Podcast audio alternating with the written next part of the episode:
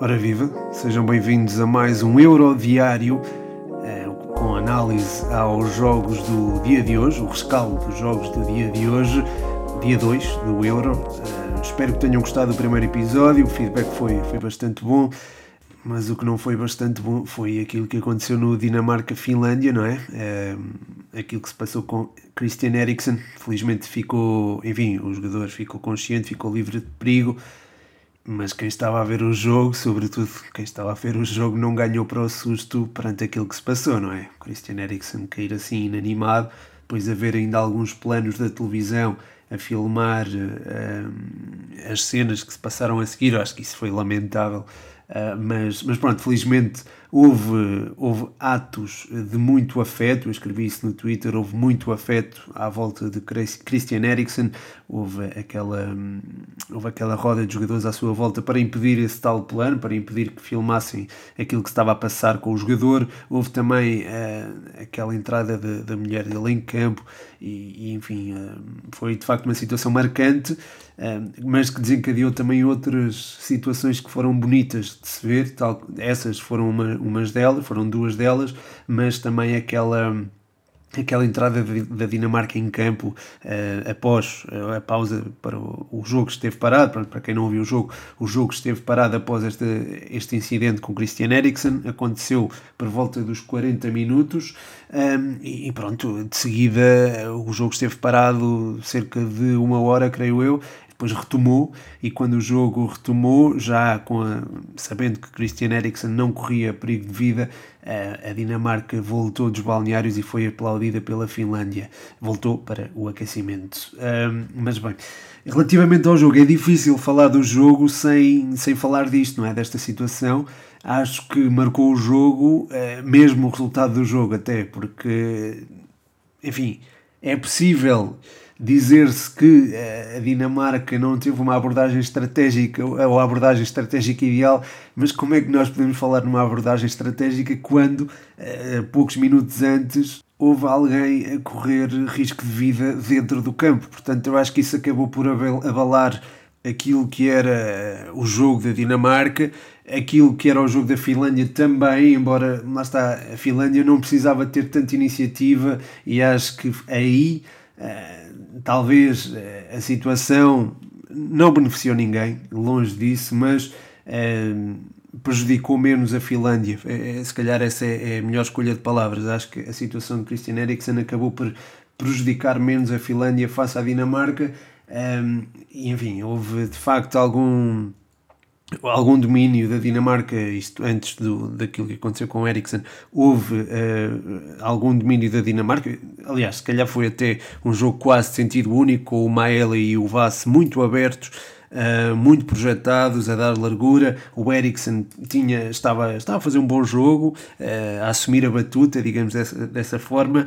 Um, e depois a Finlândia a defender com muitos, de forma muito compacta, e, e, lá está, essa estratégia se calhar foi, houve maior capacidade para manter essa estratégia após o que se passou, uh, a Dinamarca se calhar não conseguiu ter iniciativa da mesma forma que vinha a ter, não só por, pelo que se passou com Christian Eriksen, mas por, também por perder Christian Eriksen, que vinha a ser um elemento muito importante na construção ofensiva dos dinamarqueses. Um, o gol da, da Finlândia surge num, num lance uh, um pouco atípico dentro do encontro. Uh, há um cruzamento da esquerda, partindo da esquerda, e depois Piojan Palo, acho que é assim que se diz o nome do, do senhor, uh, faz o gol da, único do encontro. A Dinamarca tentou reagir, mas já eram dois. O, o, primeiro golpe, que foi a questão do Christian Eriksen, foi enorme. Este foi um golpe pequeníssimo comparado com esse, mas com estes dois golpes ficou mais complicado a Dinamarca reagir. Conseguiu um penalti, falhou o penalti e, enfim, foram aí três uh, situações que acabaram por prejudicar a performance da Dinamarca e este resultado acaba por se entender de certa forma. Aliás, eu acho que este jogo não deveria ter tido lugar, sou da opinião disso, porque havia um, um impacto psicológico tão grande. Eu acho que esse este jogo devia ter sido interrompido uh, e, enfim, terminava-se com um empate. Acho que há coisas mais importantes do que propriamente uh, o resultado final de um jogo. mas enfim, acabou por sorrir à, à Finlândia. Uh, ganha por um zero na estreia de um, na estreia de um campeonato da Europa.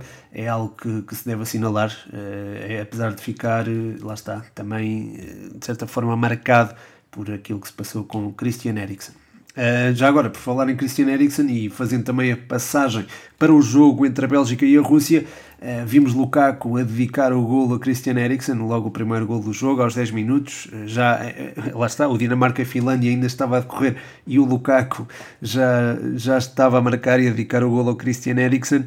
O, o Lukaku marcou cedo no encontro, marcou aos 10 minutos. Até aí Acho que a Bélgica estava com algumas dificuldades em penetrar o último reduto da Rússia depois acho que o jogo ficou desbloqueado porque a Bélgica conseguiu ser muito forte na, no ataque à, à, circulação russa, beneficiou também de algumas contrariedades físicas que beneficiaram, lá está, a Bélgica, e, e acho que o domínio uh, foi ganhando cada vez maior, maior expressão. Um, o gol de Munier surge na consequência precisamente desse domínio e acaba por ser um jogo praticamente de sentido único. Eh, eu sei que, enfim, a Rússia tentou reagir na segunda parte, é certo que conseguiu colocar mais elementos na, na frente de ataque, acabou por melhorar um pouco no critério da, da sua organização ofensiva com Miranchuk, mas a verdade é que a Bélgica estava também algo segura lá atrás e não permitiu que a Rússia sequer sonhasse ou tivesse ambições legítimas de voltar a entrar no resultado. E foi mesmo a Bélgica a terminar com o encontro. Uh, Lukaku marcou o segundo gol, uh, leva já dois golos, é o melhor marcador da prova até agora. Uh, vale o que vale, não é ao fim de dois dias, mas é de facto estes dois golos fazem com que Lukaku fique mais próximo do troféu de melhor marcador do Euro e demonstram ou são demonstrativos da, da, sua, da sua influência neste futebol belga, ou na, pelo menos no futebol belga, sem o Kevin De Bruyne, porque eh, lá está, Lukaku é um jogador que é um matador, aproveita metade das chances de que dispõe. O primeiro golo é exemplo claro disso mesmo, o segundo golo que marca também, porque acaba por ganhar muitos metros ao seu marcador direto, eh, há um passe na profundidade e ele parte de atrás dele e ganha-lhe um avanço incrível.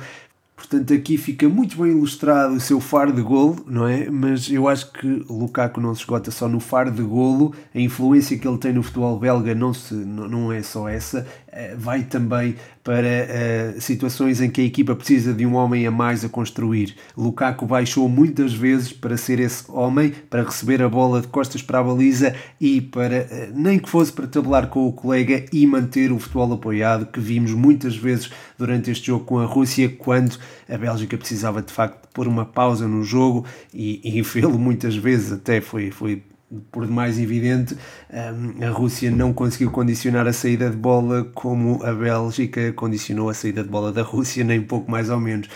Até por, lá está, mas aí também temos que ter em conta a estratégia de cada uma das equipas. Carrasco, Mertens e Lukaku estavam instruídos para condicionar a saída de bola da Rússia. Dziuba era um homem só perante os três homens que circulavam desde trás, um, que circulavam a bola desde trás, o Denayer, o Vertonghen e o Alderweireld. A Bélgica dá aqui uma demonstração de muita força e acaba por mostrar também o porquê de muita gente apontar a Bélgica como uma das candidatas ao título, até porque lá está, estava sem De Bruyne, estava a jogar contra um adversário a jogar em casa e acabou por se superar de forma uh, impactante. O último jogo, falta falar dele, foi. O último jogo, não, neste caso foi o primeiro.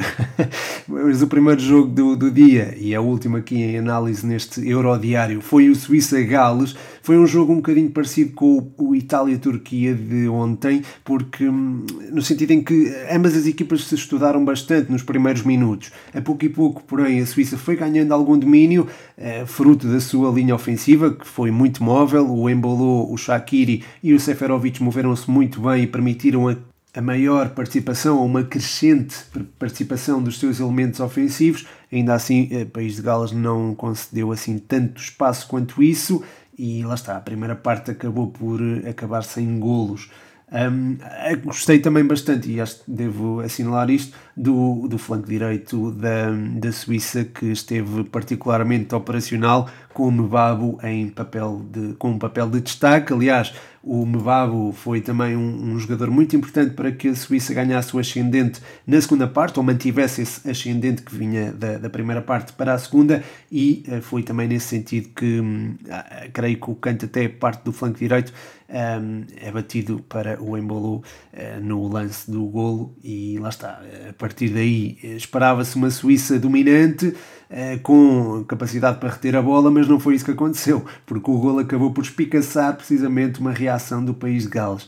Essa reação foi arquitetada, digamos assim, por Daniel James, foi um jogador diferenciado nesta equipa e acho que foi também muito por causa dele que a equipa conseguiu ganhar ascendente, ganhar outra moral e chegar de facto ao gol do empate. Curiosamente, também na sequência de um lance de bola parada, à semelhança até do que tinha acontecido com o gol da Suíça. Curiosamente, após o gol do País de Gales, o, o selecionador do País de Gales acabou por tirar uh, Daniel James, que vinha a ser um, um, elemento influente. A reação do jogador não foi a melhor uh, e eu compreendo. Até acabo por compreender essa frustração, porque de facto vinha a ser um dos melhores jogadores e tirá-lo do jogo seria tirar, tirar um pouco o, o folgo ofensiva à equipa do País de Gales e foi isso que se verificou, porque depois a Suíça acabou por eh, tomar as rédeas do jogo, a entrada de Zacaria um, ehm, no lugar de Shaqiri antes de, do gol do País de Gales, acho que tinha tirado, tinha colocado um bocadinho o travão ao, à, à, à iniciativa ofensiva de, da Suíça, da mesma maneira, a saída de Daniel James por Brooks, eh, logo após um igual, acabou por pôr um travão, precisamente no ascendente do país de Gales. A reta final acabou por ser emocionante, eu acho que Petkovic emendou a coisa ao colocar Gavranovic, que assumiu-se como um jogador muito importante para, para a Suíça, ainda marcou um gol, que foi anulado, mas foi um gol que de facto deu maior emoção à, à reta final do jogo. O jogo podia ter caído por qualquer um dos lados pelo que as contas do grupo A ficam mais, uh, ficam mais interessantes, não é? Porque aquele segundo lugar pode ser conquistado tanto pela Suíça como o País de Gales como a Turquia. Uh, o primeiro lugar parece-me bem encaminhado para a Itália, a vitória dá-lhes essa margem, não é? Ainda por cima com o empate entre a Suíça e o País de Gales, portanto, uh, lá está. Acaba por tornar as coisas mais interessantes, acho eu, para, para a reta final do, deste grupo A, pelo menos. Quanto ao grupo B, a Bélgica arranca com uma clara vantagem sobre os restantes, as restantes seleções, não é? É certo que a Finlândia ganhou a Dinamarca, mas não imagino a Finlândia a ser uma ameaça à Bélgica propriamente. Portanto, eu acho que com esta vitória perante a Rússia e, uh, vindo a enfrentar uma Dinamarca que poderá estar algo, uh, digamos, uh, fustigada psicologicamente pela, pela situação que se passou com Christian Eriksen, a Bélgica tem todas as condições para terminar este, este grupo B na, na liderança. Amanhã também temos bons jogos em perspectiva. Acho que o Inglaterra-Croácia pronto, será aquele que chamará mais a atenção, será o mais mediático e sem dúvida alguma que será um jogo a acompanhar, sem dúvida alguma, mas eu acho que o Holanda-Ucrânia também tem muitas condições para ser interessante. Há muitos aspectos do modelo de jogo de ambas as equipas que uh, serão, são interessantes, serão interessantes de acompanhar. Mas pronto, disse, falo no, no exclusivo para os patronos, na antevisão ao dia 3 do Euro. Já sabem, podem ouvir em patreon.com/barra futebol 120 Espero que tenham gostado deste rescaldo. Amanhã há mais. O meu nome é Pedro Machado e este foi o Euro Diário.